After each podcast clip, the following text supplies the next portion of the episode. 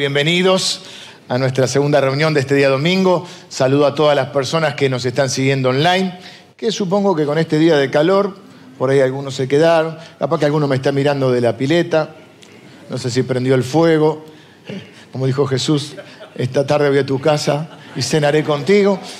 Este, hay que hacer un, asado hoy, está difícil, está difícil. Pero bueno, también tenemos un montón, estaba mirando, digo, porque acá falta algunos claros, claro. Eh, estamos en etapa de campamentos y ahora están de campamento todos los adolescentes, que son un montón, están en Tandil, un lugar hermoso. Llegan hoy a la tarde, claro, los padres vienen todos a buscarlos a la tarde, llegan a la hora de la reunión, y mañana sale el contingente de los niños, así que estamos con un montón de este, actividades y un montón de gente abocada a estas actividades. Y bueno, acá estamos bien, estamos con el aire, estamos bien, estamos contentos de poder estar en el día de hoy. Y decirles también, antes de mirar la palabra de Dios, que hoy comienzan todas las inscripciones a todos los institutos y escuelas, instituto bíblico, diferentes escuelas, comienzan hoy las inscripciones. Ya de alguna manera febrero perfila todo el año. En la iglesia también estamos trabajando mucho, planificando eh, un montón. Ya estoy cansado. Pensé que marzo lo iba a tener un poco más eh, no tranquilo, pero digo, bueno, lo tengo más o menos acomodado. Se me tapó marzo, lleno marzo. Y estoy mirando así el calendario, pues estoy armando todo el calendario, y Semana Santa el 9 de abril. O sea, ahí nomás ya. Estamos, pero bueno, con muchas eh, ganas eh, este, de, seguir trabajando. ¿Qué más? Escuelas. Ah, Chosen. Chosen día miércoles tenemos Chosen, este Chosen polémico. Polémica en el Chosen va a ser este. ¿Por qué? Porque este toca el llamado a Pedro y no sé qué otro, qué otro llamado, pero bueno, es. Vamos a hablar de la salvación, de la predestinación. Uh, ahí nos podemos pelear entre varios acá, porque estamos, seguimos siendo hermanos en Cristo, que eso es lo importante. Pero hay cosas que no tenemos por qué pensar igual y está bien. Y está bien. La salvación se pierde, no se pierde, algunos creen que se pierde, algunos creemos que no.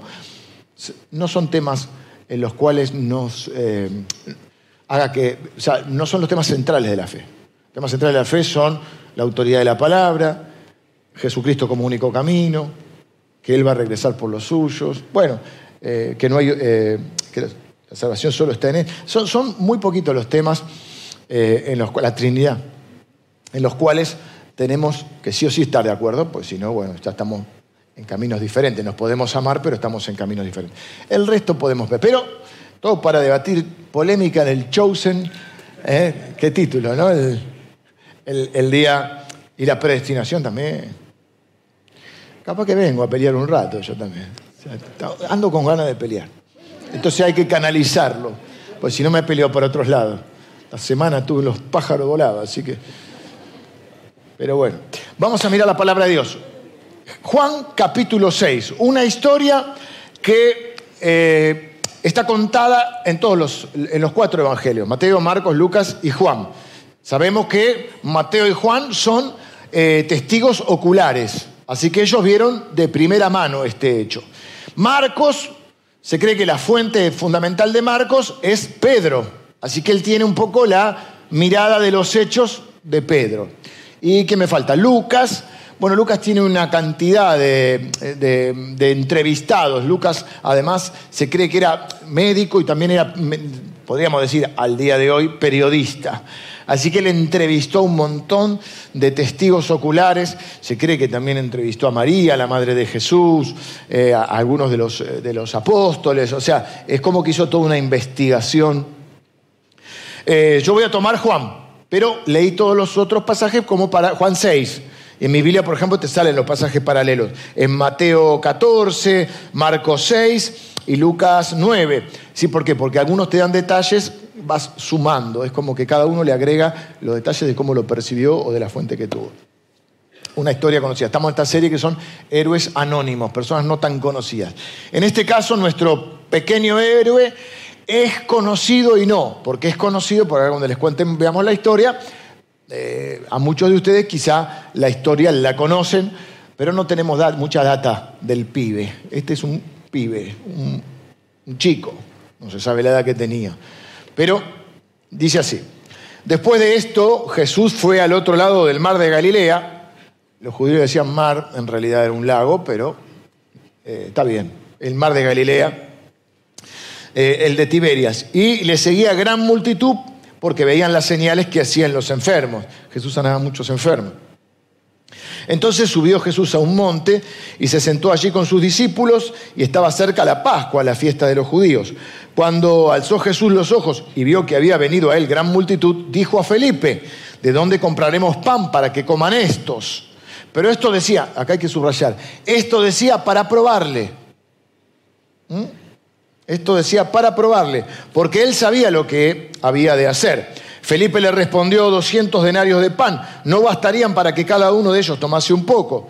Uno de sus discípulos, Andrés, hermano de Simón Pedro, le dijo, aquí está un muchacho que tiene cinco panes de cebada, cebada eran los panes más, los más baratos, y dos pececillos. ¿Más qué es esto para tantos?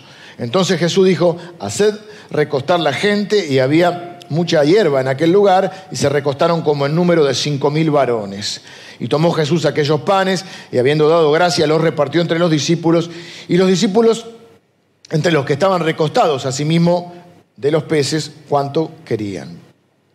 Eh, y cuando subieron saciados, dijo a sus discípulos, recoged los pedazos que sobraron para que no se pierda nada. Entonces recogieron pues y llenaron doce cestas de pedazos que de los cinco panes de cebada sobraron eh, a los que habían comido. Aquellos hombres entonces, viendo la señal que Jesús había hecho, dijeron, este verdaderamente es el profeta que había de venir al mundo. Eso también lo subrayé, no sé por qué, después Dios dirá. Eh, pero entendiendo Jesús que iban a venir para apoderarse de él y hacerle rey, porque muchos creían que él venía para instalar un reino físico, geográfico, diríamos, volvió a retirarse al monte él solo. Acá tenemos una historia muy simple y muy directa. Hoy no hay una gran, un gran abordaje complejo, un análisis complejo. Hay pasajes que necesitan un análisis más complejo. Efesios, las cartas de Pablo. Hay partes que son. Este es un pasaje directo, simple y me gusta porque es tremendamente práctico. Juan 6. Hablamos de que, bueno, en la Biblia, en algunas Biblias, aparecen eh, unos títulos, ¿vieron? Bueno, esos títulos no están en los originales y a veces esos títulos pueden generar eh, alguna aclaración del pasaje y a veces también, ¿por qué no?, alguna confusión, porque a veces eh, hace una división que no está, entonces el pasaje tendría que empezar antes, o en este caso, que dice la alimentación de los 5.000, si bien después dice el pasaje 5.000 varones, esta idea de los 5.000 puede traer esta confusión. De todas maneras, no es eh, determinante. El milagro está igual. Se entiende el milagro, no hay, esta gente no tiene para comer, se hizo tarde y hay una multiplicación, la famosa, una de las famosas, porque hay dos multiplicaciones de los panes y los peces. Pero para hacer honor al texto, en realidad estamos hablando de entre 20 y 25 mil personas, porque solo contaban los varones en una sociedad de dos mil años atrás. Eh, digamos, una sociedad oriental, no es igual que nosotros, con otra valoración de los niños y de las mujeres, lo cual nos hace probablemente calcular entre 20 y 25 mil personas. De todas maneras, un milagro igual 5 mil. ¿Qué es lo que sucede? Jesús está siendo seguido por muchas personas porque él, a algunos les gustaba cómo predicaba, a algunos porque sanaba enfermos. Lo concreto es que este, se hace un poco más tarde y algunas de estas personas no tenían eh, para comer. Entonces Jesús, al ver la necesidad, muchas veces la Biblia va a decir que Jesús tuvo compasión. Eh, por eso les digo, leí los cuatro pasajes en paralelo para que pudiésemos tener un, eh, yo un panorama completo. Y uno de los pasajes dice que él dice, tengo compasión de la gente y dice, denle vosotros de comer. Acá tenemos un montón de, podríamos llamar, de, personajes, de historias que se entrelazan. ayer o antes de ayer mi hija Pali estaba viendo una serie con, con, Lili, una serie, una película, ¿no? yo siempre miro de a, ratos, ¿no? Y después eh, Pali pone pausa y me cuenta. Y yo veo un pedacito y me voy a hacer otras cosas y vuelvo y me cuenta. Este, entonces la serie la se veo así. Me dice, ¿viste tal serie? Y vi tres capítulos de diez, pero tengo la idea general. ¿Por qué digo esto? Es una serie interesante, muchos actores famosos, o conocidos, mejor dicho, americana, una película me parece que era. Y pero en un momento son historias diferentes. ¿cuánto te llama la, me llamó la atención, por un poquito que miré, digo, ¿cuántos actores conocidos que hay? ¿Viste? Para una película generalmente hay uno o dos, pero hay muchos. Pero claro, cada uno era una historia en sí. Y después esas historias se entrelazan. Acá lo mismo, acá tenemos varias perspectivas, varios. Eh, tenemos, por ejemplo, a Jesús, obviamente, central en la historia. Y vamos a ver la actitud un poco de cada uno. Jesús, ¿qué tiene actitud? Tengo compasión de la gente. Él eh, podría estar pensando, y bueno, viejo, eh, si, si, te vas un día entero de picnic, tenés que llevar la comida. Tenés que prevenir. No preveniste y bueno, ahora, qué sé yo. Pero él tuvo compasión. Y hace responsable, en cierta manera, porque dice para probarle, hace responsable a sus seguidores eh, de la necesidad de esta gente. Es lo mismo que hoy pasa con la iglesia. La iglesia, con sus luces, con sus sombras, con sus errores, es la idea de Dios para este mundo. Cuando Jesús quiso enviar a predicar el mensaje de salvación, no inventó un montón de organizaciones, creó una iglesia. Y dijo, las puertas del Hades no prevalecerán contra la iglesia. Me molesta mucho cuando la gente habla mal de la iglesia, ni hablar cuando los cristianos hablan mal de la iglesia. Iba a decirme, re... ah no, estoy en cámara. con todo lo que tenga. La iglesia es la organización, el organismo vivo que Dios pensó que era lo mejor para este mundo. Y cuando Dios quiere hacer algo, lo hace a través de la iglesia. Bueno, Dios obra como quiere. El maná, no hay intervención de nadie, lo hace Dios. A, uso del faraón, para que el pueblo de Israel se llevara, eh, cuando salía de Egipto, llevara todo lo necesario. A veces usa pero normalmente trabaja a través de su pueblo. Y la iglesia tiene que entender eso, que es la iglesia la que acerca el reino de Dios a las personas. Es la que encarna el mensaje que va mucho más allá de las palabras, es un mensaje que se transmite con acciones. El Hijo de Dios ministra las necesidades humanas a través de sus seguidores. Y Dios, o Jesús y Dios, Trinidad, Dios tiene una visión completa del ser humano. Miren, ¿quieren que use una palabra difícil así? Parezco como que soy inteligente. Dios tiene una visión holística. Eh, ustedes pensaron este con eh, zapatilla, con el pantalón ¿viste? Holística. Que significa completa, una visión integral.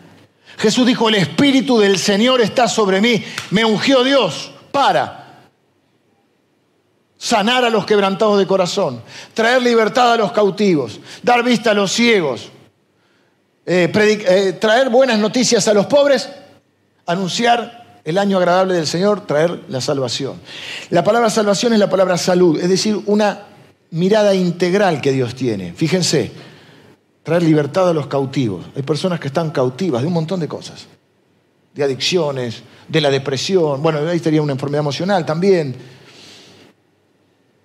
sanar a los quebrantados de corazón, vendar sus heridas, es decir, personas que están tienen una necesidad emocional, una necesidades espirituales, necesidades emocionales, necesidades físicas y la necesidad que todos tenemos de la salvación. Es decir, mira todo. Lo que ocurre acá es que muchas veces nosotros no tenemos esta mirada integral.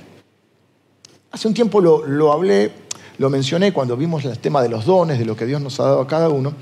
Y es lógico, cada uno, de acuerdo a los dones que tiene, a la experiencia de vida que tiene, al llamado que Dios le ha hecho, al propósito y con el cual Dios nos ha creado a cada uno, tiende a enfocarse y a creer que es más importante la carga que yo tengo. No sé si me explico. Por las dudas voy de nuevo. Cada uno de nosotros tiene un llamado, una carga que Dios pone. Uno tiene carga por, liberar a los cautivos, uno por experiencia personal que ha tenido, quizá tiene eh, un llamado para trabajar con personas que están padeciendo alguna adicción. Otras personas que tienen un corazón muy sensible para los necesitados económicamente hablando, para los pobres. ¿Por qué? Porque o por vivencia propia o porque Dios ha puesto eso en su corazón. Habemos otros que tenemos, por ejemplo, un corazón muy evangelístico porque tenemos ese don de Dios y esa carga de pensar que la gente obviamente que necesita que le demos de comer, pero si le llenamos la panza y no le predicamos a Cristo, se van a ir al infierno igual. Se van con la panza llena, pero se van igual. Y lo que ocurre es que, lógicamente, y está bien, Así tiene que ser en cada uno de ustedes. Dios les ha puesto una carga y ustedes tienen que trabajar con la carga que Dios tiene. Pero tienen que saber y no perder de vista que pertenecen a la iglesia de Cristo, que acá no hay rambos espirituales, no hay salvadores. El salvador es uno solo, es Cristo. Y nosotros somos su iglesia. Y algunos de nosotros tenemos la responsabilidad de ver el panorama completo. Entonces muchas veces Quizá veas o sientas, no, porque la iglesia no tiene visión, porque no hace esto que yo te... Primero, no sabes si lo hace. Porque la iglesia hace un montón de cosas. Mira, yo le pedí el otro día a uno de los pastores que me hiciera sobre un área todo lo que se está haciendo, porque es tanto lo que se hace que hasta yo le pierdo el, ritmo a todo. Pero yo tengo que tener la... Por supuesto que hay prioridades. Algunos tienen un llamado a la oración eh, no a eso solo, pero me refiero que su, ministerio principal es la oración. Otros tienen ministerio principal en la adoración y todo es importante, porque es importante adorar a Dios. Es importante orar porque dependemos de Él, necesitamos las instrucciones de Él. Es importante ayudar a los necesitados. Es importante liberar a los cautivos. Es importante predicar el Evangelio. Pero cada uno tiene una tendencia a centrarse en lo que es su carga. Y eso te puede llevar a tener una mirada limitada o condicionada de lo que es la iglesia. Y ya llevado al extremo te puede llevar a criticar la iglesia. Yo no tengo problema en que critique a la iglesia porque... Bueno, sí tengo problema. ¿Por qué voy a decir que no sé sí? ¿Por qué te digo que no sé sí? Porque hay dos miradas de la iglesia. Porque yo también veo un montón de cosas que están mal en esta iglesia. Yo también las veo. No veo todas, pero veo muchas. Voy a volver a eso después, si no me voy No voy ahora. Hay veo áreas que no funcionan o no funcionan como yo espero. Hay cosas que no, están bien, hay cosas que no se hacen. Y tengo dos, dos cosas que puedo hacer. Criticar, tres. Criticarla, irme o decir yo soy parte de esta iglesia, la voy a amar y la voy a servir para que sea mejor.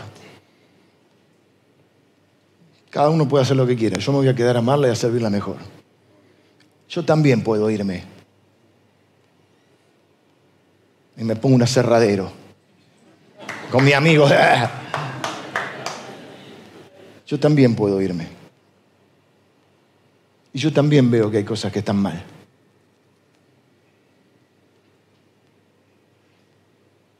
Pero yo no hablo mal de mi familia. Y yo no critico a mi familia. Yo la amo para que sea mejor. Y la sirvo para que sea mejor. Tenía ganas de decirlo. ¿Por qué digo esto? Porque mi concepto de misión, a la luz de la palabra de Dios, es que, tiene que tenemos que hacer un abordaje integral de las cosas.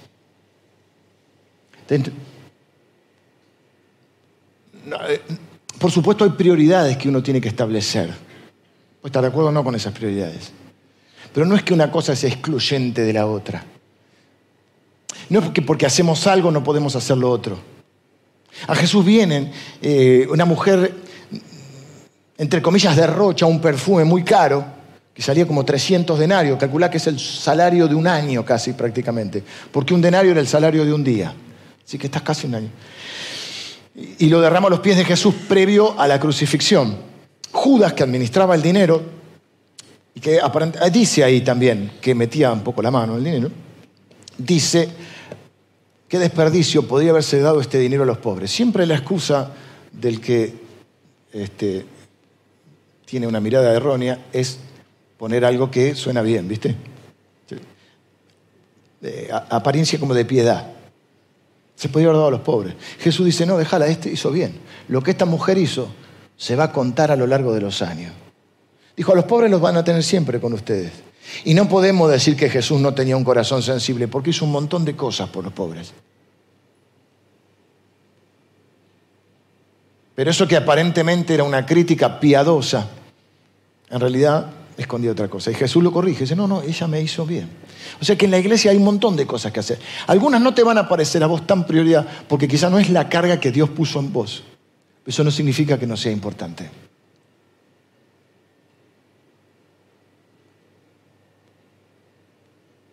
Y para eso tenemos que confiar en las personas que Dios puso en la iglesia con diferentes responsabilidades. Y por si queda alguna duda, el pastor de la iglesia principal soy yo. Así que es mi responsabilidad. Y si hay alguna duda, este es el responsable. Si hay alguien que no le gusta. Estaba esta semana medio medio, ¿viste? 30 años cumplo con mi señora este año. Pobre, es difícil vivir conmigo. Entonces yo estaba enfocado en algunas cosas que no estaban bien. Eh, me dice, pará, estás viendo solo lo que está mal. Hay un montón de cosas que sí están bien. Hay un montón de gente que sí está contenta. Hay un montón de gente que sí está siendo bendecida.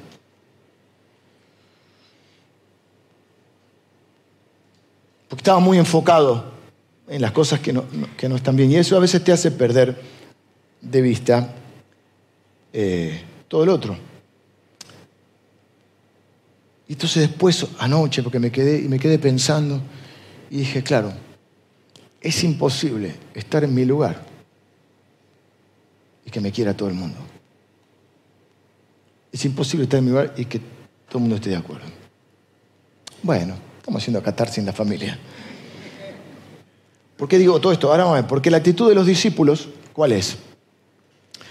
Los discípulos dicen, despide a la multitud. Acá no lo, dicen este, eh, en este pasaje, pero justo, la, o sea, la actitud de Jesús es la compasión. La actitud de los discípulos es sacarse un poco el problema encima. Entonces dice, despide a la multitud. Jesús dice, dale de comer, despide a la multitud.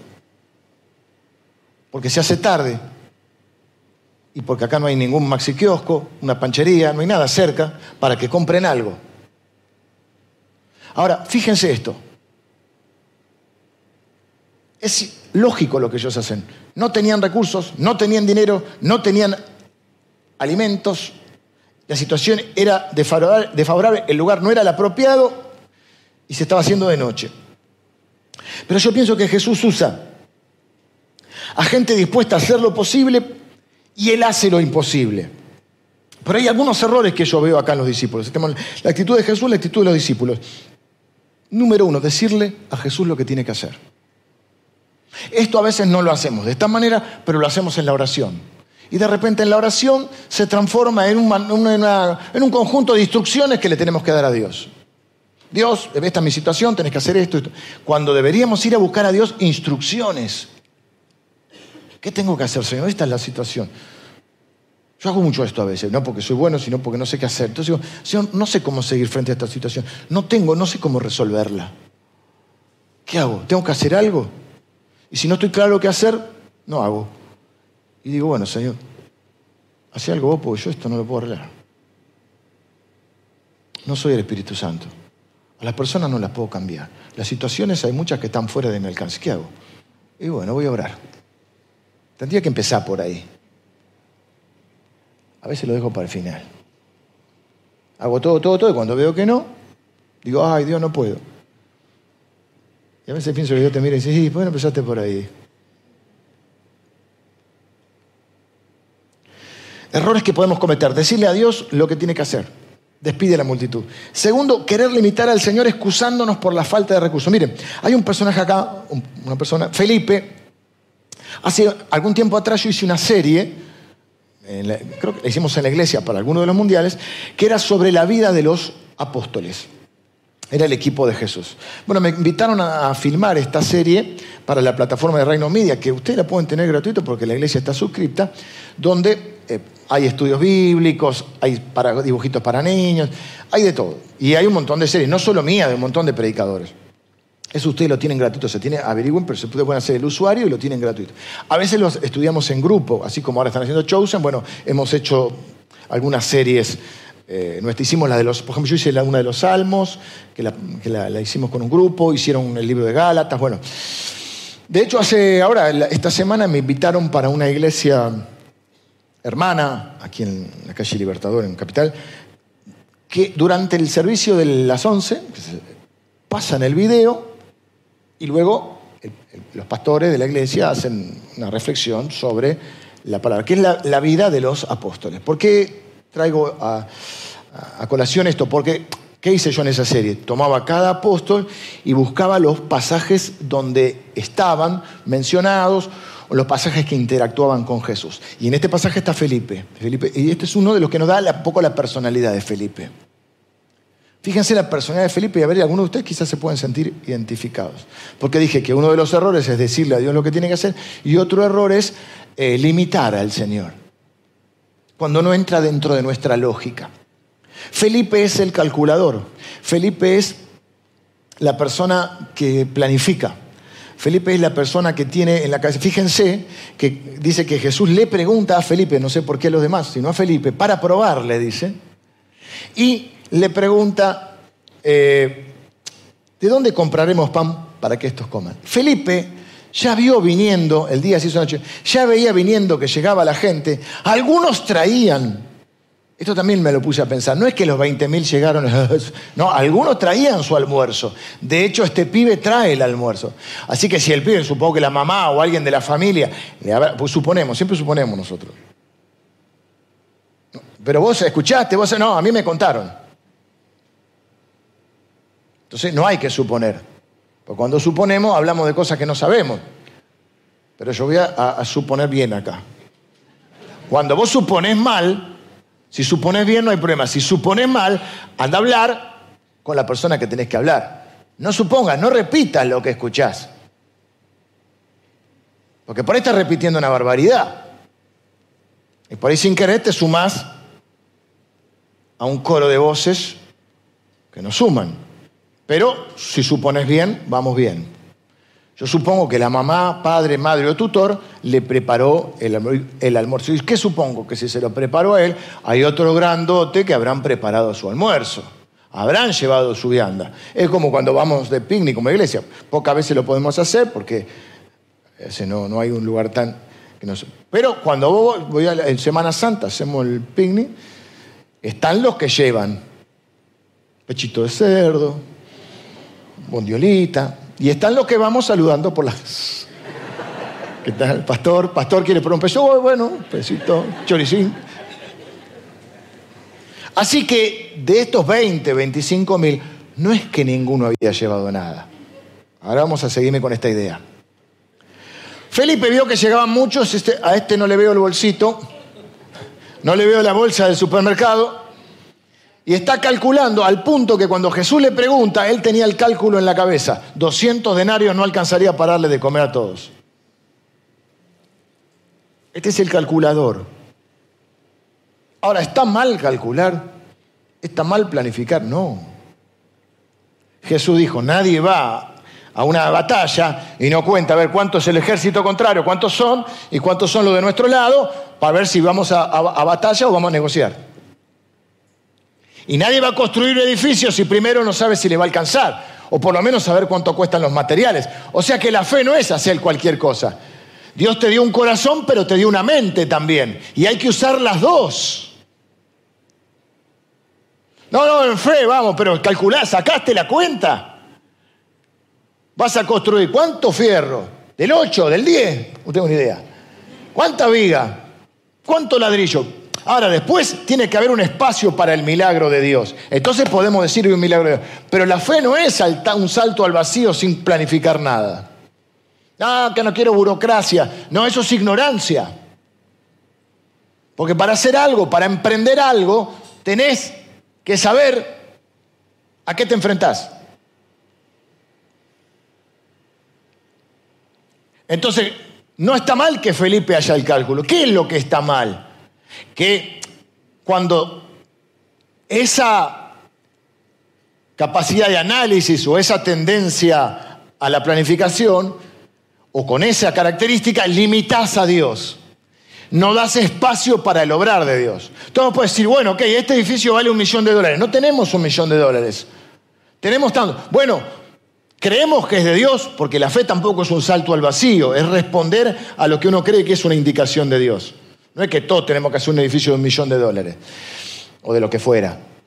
Es algo que Dios, sentí que Dios te dice. Acá Dios les dijo, denle ustedes de comer. Ok, tenemos, ¿cuánto tenemos? Miraron la bolsa ahí, si mucho no hay. Pero aunque tuviéramos más o menos, calculo que 200 no alcanzaría. Necesitaremos 300. Y ahí es donde vos le das espacio para Dios. Lo vamos a hacer igual porque Dios dice. Si Dios dice, lo vamos a hacer. Eso no significa que no lo planifiquemos y que no lo hagamos bien, porque si no, después hacemos las cosas para la honra y gloria y así quedan. Estoy bravo hoy, ¿eh? Y recién empiezo. Tercero, no valorar lo que tenemos y que Dios nos ha dado enfocándonos en lo que está mal. Es más, esto en el primer servicio sentí que Dios me decía esto. Cuando vos crees que es tuyo, te cuesta más. Cuando vos reconoces o crees que lo que tenés te lo dio Dios, te cuesta menos. ¿Por qué? Porque no sentís que es tuyo. Sentís que sos un administrador. No estoy hablando de dinero, ¿eh? hablando de todo. Tiempo, recursos, dones, llamados, talentos que Dios te ha dado. Bueno, dinero también, recursos, lo que fuera. Lo que Dios te ha dado, de eso estamos hablando. De compartir lo que Dios te ha dado. ¿En qué te ha bendecido Dios? Por eso este mensaje que se llama ¿Qué tienes en tus manos? No es el de Moisés. Aunque vamos a podemos mencionar, porque es la pregunta que Dios le hizo a Moisés, cuando lo llamó a Moisés para liberar al pueblo, y dice, no, no, yo no, no sé hablar, soy tartamudo, ¿no te das cuenta que soy tartamudo? No, soy un exiliado. Y dijo, ¿qué tienes en tu mano? Una vara, tirar al piso, ¡pum! Se convierte, o Dios la convierte en serpiente. La toma por la cola, vuelve a ser vara. La pregunta era, ¿qué tienes en tus manos? este chico que tenía cinco panes de cebada, que eran los más truchitos, y dos pececitos. No valorar lo que tenemos enfocándonos en lo que está mal. Vuelvo a esto que te decía. Cuando estaba esta semana viendo las cosas que no tenemos, o las que no están bien, o las que no funcionan, y me dice, mira, te estás centrando en lo que...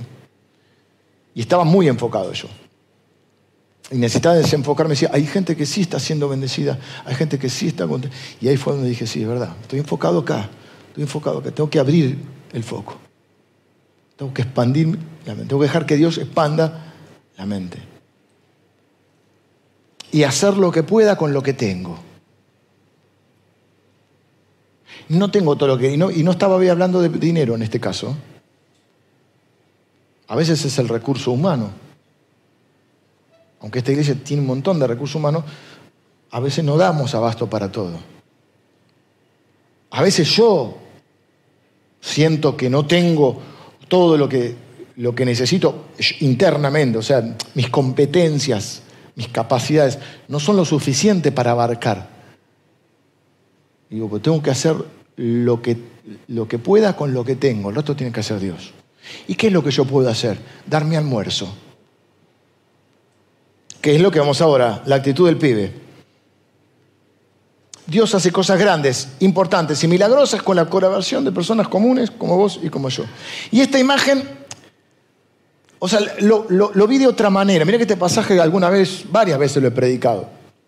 O este o la otra, porque hay dos alimentaciones. Una se la llama de los cuatro mil y otra de los cinco mil. Alguna vez he predicado de eso hace mucho tiempo. No tengo en mente los detalles ahora, pero recuerdo que hay varias eh, características que yo voy mostrando en ese mensaje para demostrar que son dos eventos diferentes. ¿Y por qué muestro que son dos eventos diferentes? Cambia el número de personas, cambia el, cambia el lugar donde se desarrollan los hechos, cambia la cantidad de, lo que recogieron, las cestas. De lo o sea, hay un montón de detalles que nos muestran qué son. Y están incluso en los evangelios, a veces están en el mismo Evangelio separados por uno o dos capítulos.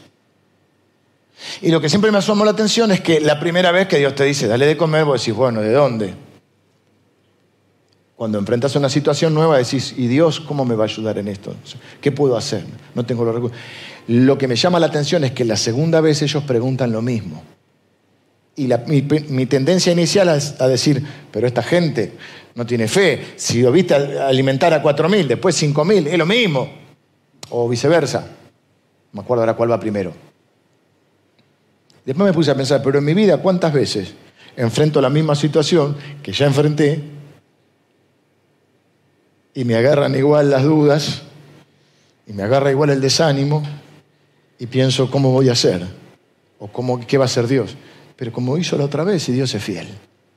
Como cantábamos hoy, nunca, nunca me has dejado Dios. Mi herencia eres tú, Señor. Linda canción, ¿sabes? Linda canción. Y pensé en esta imagen que me parece maravillosa, que es que siempre me imaginaba, cuando predicaba muchas veces, me imaginaba al pibe con los cinco panes y los, dos peces y a los 25 mil sin nada. Claro, no había parrillas para ir visitando. No había un chinito a la vuelta, no había maxi kiosco, una panchería. Y pensándolo, digo, no, esto no, no, no debe, no tiene que haber sido así. O sea, la mamá del pibe no era la única inteligente. Mucha gente debe haber llevado su almuerzo. Lo que debe haber ocurrido es que cuando se hizo tarde, muchos estaban comiendo el sandwichito solos. La diferencia es que este pibe trajo su almuerzo para compartirlo. Yo no sé si pensaba que Jesús iba a hacer un milagro, yo no sé si pensaba que podía, capaz dice, yo soy joven, me la banco, capaz que hay alguien que lo necesita más que yo, eso sería, pero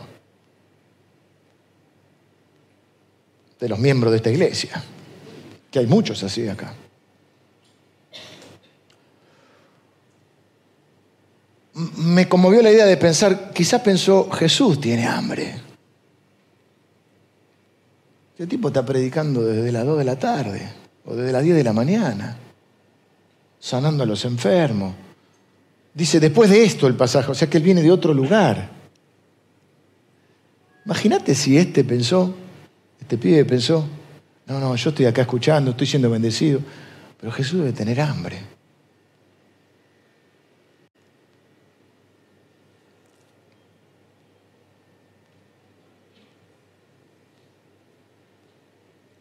Y me parece un retrato de un corazón puro que ama, respeta, honra y agradece a Dios.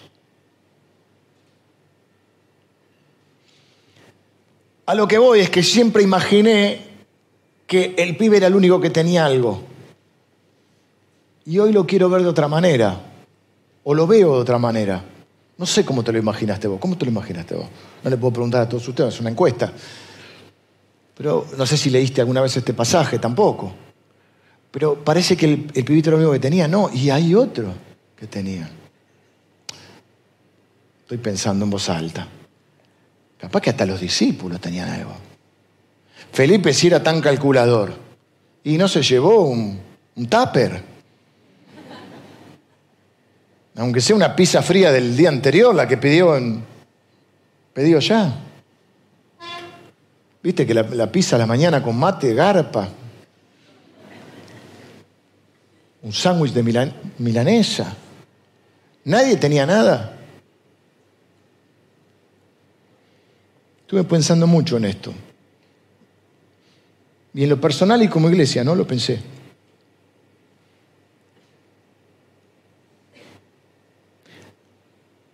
Acá iba lo que ya te dije.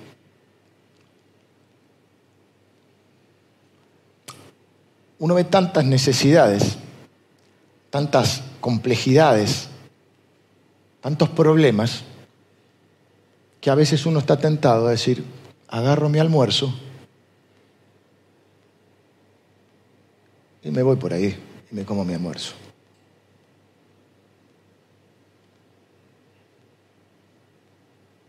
No estoy diciendo que era mala gente. Era lo lógico, decir, bueno, yo trabajé, ya, si el otro no se preocupó, capaz ni se le cruzó por la cabeza.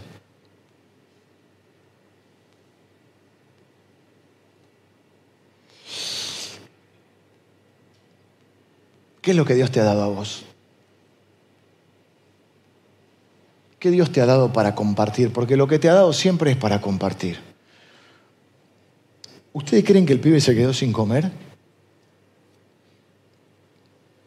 Dice que era un pibe. Algunos de acá tenemos hijos. Están un poco más grandes ahora. Pero viste que entre los 12, joven argentino, si tienes entre 12 y 18 años, están porque están en el campamento. ¿Viste lo que comen?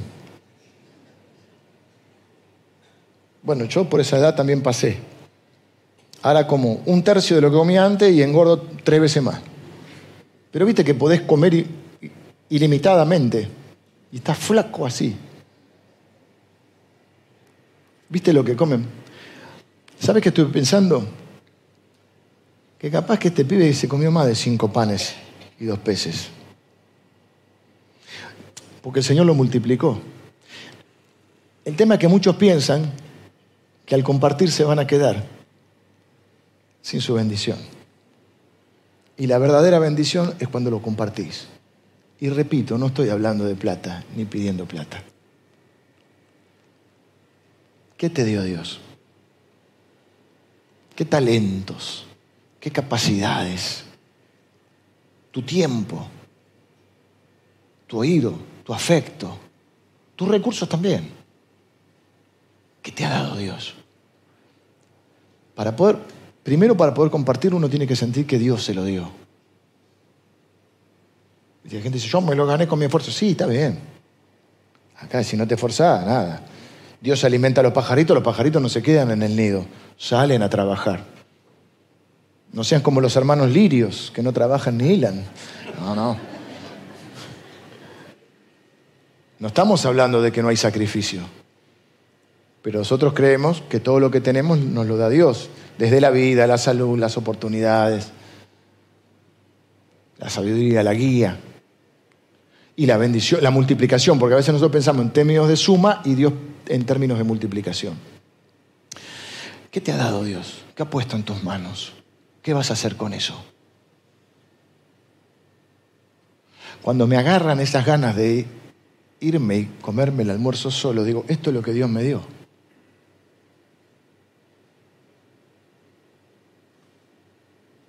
y no me voy a ir, aunque a veces tenga ganas. Y no me lo voy a comer solo. Yo voy a dar mi almuerzo. Porque nunca, nunca Dios es deudor de nadie. Y todo lo que tengo y todo lo que soy es porque me lo ha dado Dios. Entonces no tengo derecho a comerme el almuerzo solo.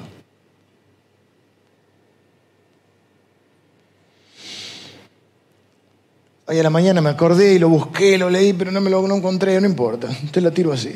Decía, la diferencia, dice, son las manos. Si pones una pelota de básquet en mis manos, eh, no vale nada, 20 dólares, no sé cuánto vale. Pero en la mano de Michael Jordan vale 50 millones de dólares, sí, 100 millones de dólares. Y así empezaba, ¿no? Una cosa en las manos de uno es una cosa, en las manos de otro. Entonces decía, por ejemplo, una vara en las manos mías, ¿qué sirve? Y bueno, para hacer, no sé, pienso yo, para, usarla de bastón, algún perrito, no, eso no, porque hay gente que ama a los perros, pero bueno, un perrito que se te... Una corrección. Pero las varas en las manos de Moisés sirve para abrir el mar rojo.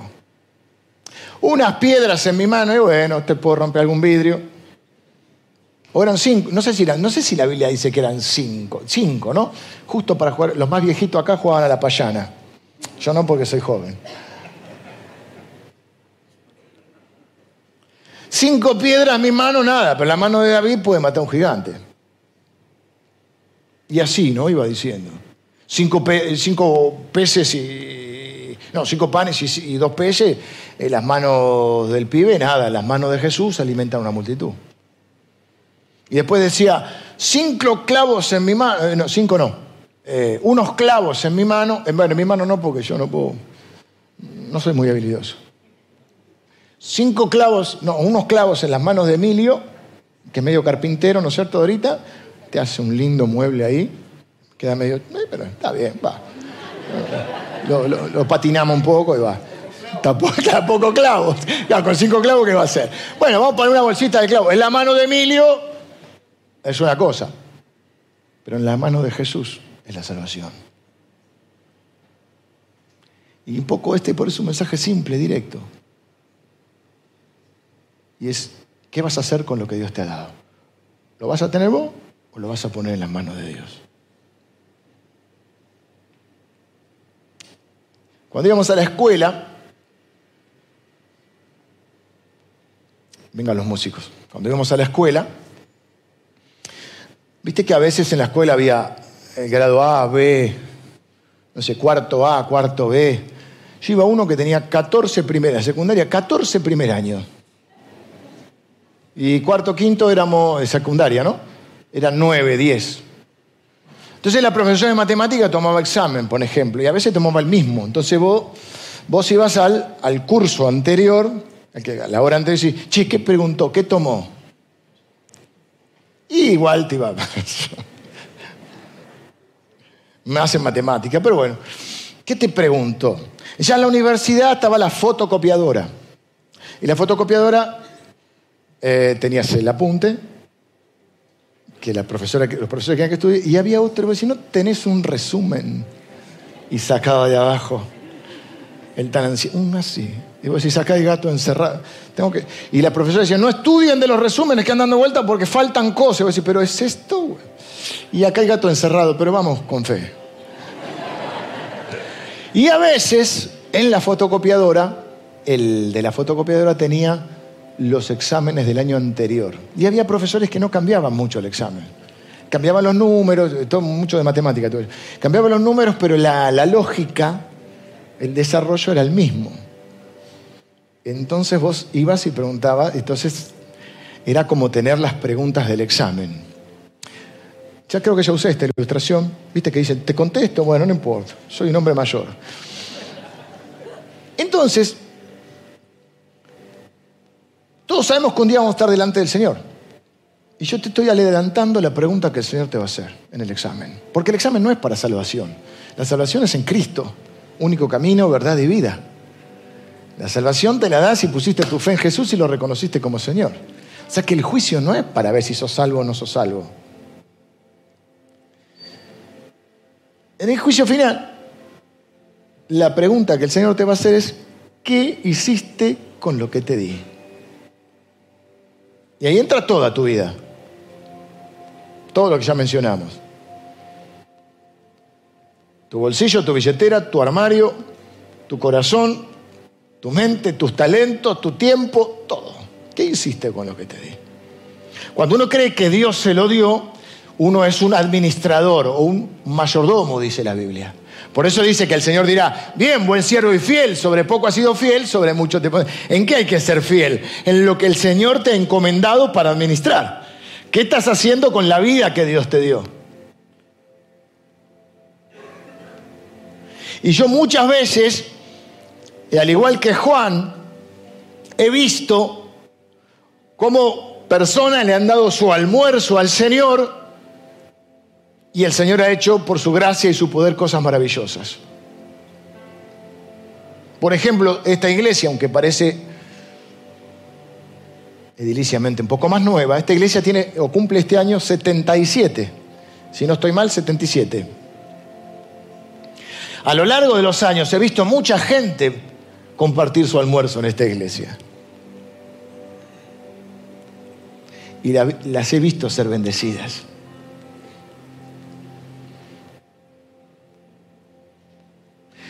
Estado del lado de Juan o de Felipe siendo el testigo de ver eso. He sido muchas veces uno de los que se comió su almuerzo y no lo compartió, también lo he sido.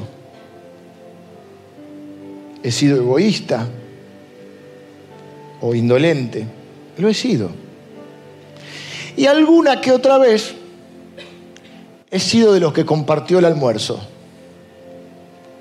Y me arrepiento de muchas cosas, pero de lo que no me arrepiento es ni, de un minuto, ni de un peso que he dado al Señor, porque siempre he sido bendecido. y siempre he recibido más de lo que he dado.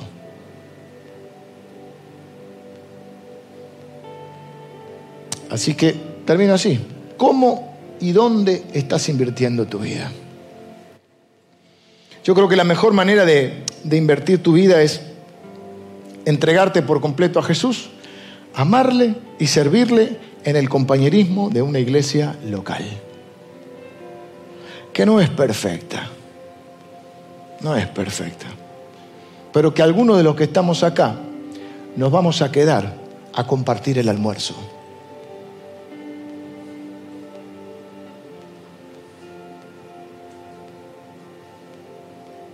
Y esa inversión va a durar para siempre. Más que tu carrera, más que tu hobby, más que tu empresa, más que tu negocio, más que tu profesión, más que tu casa. Porque hay solo tres cosas que son eternas. Dios, su palabra y las personas. Y cuando Jesús dijo hagan tesoros en el cielo, la única manera que encuentro de hacer tesoros en el cielo es invertir en las personas.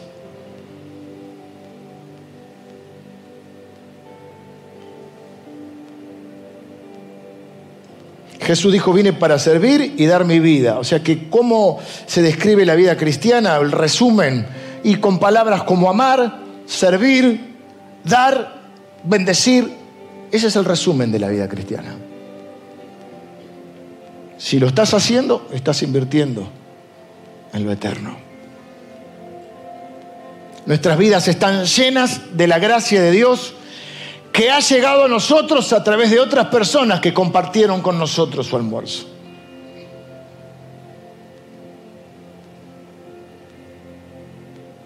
Y de la misma manera podemos hacerlo nosotros para ver el poder y la gracia de Dios multiplicar lo que nosotros podemos darle y hacer algo maravilloso.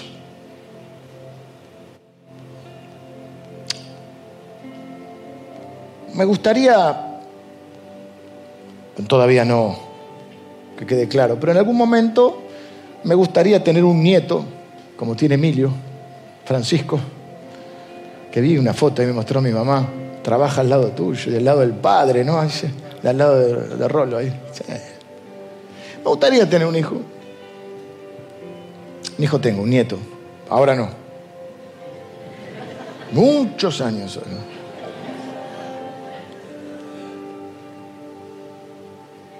Y poder contarle de las veces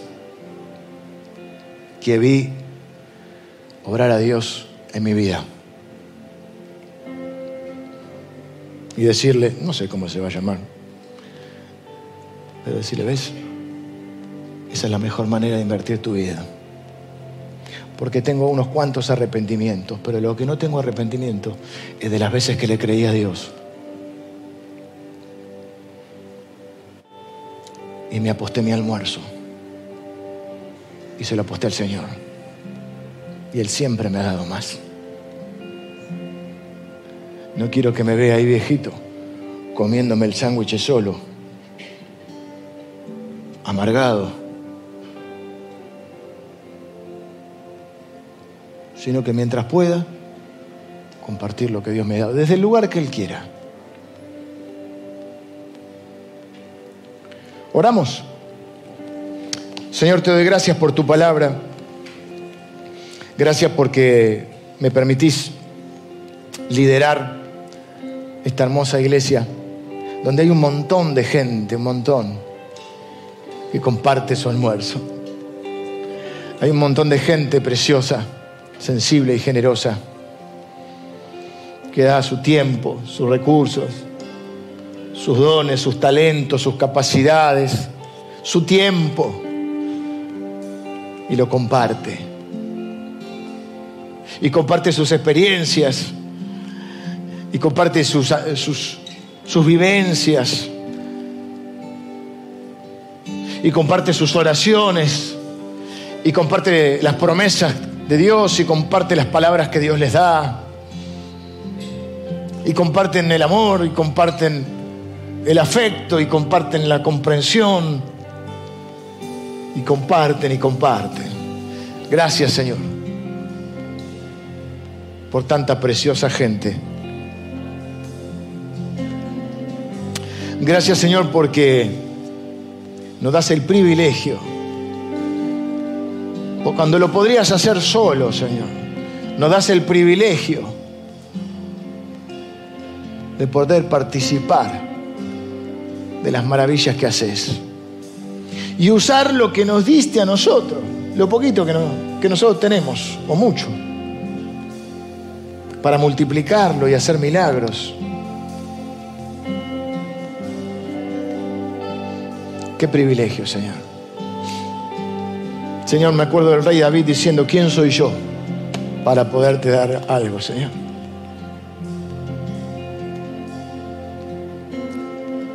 Pero te damos gracias, Señor.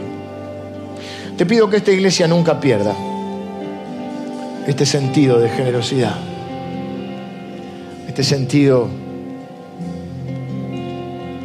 de compasión, este sentido de misión.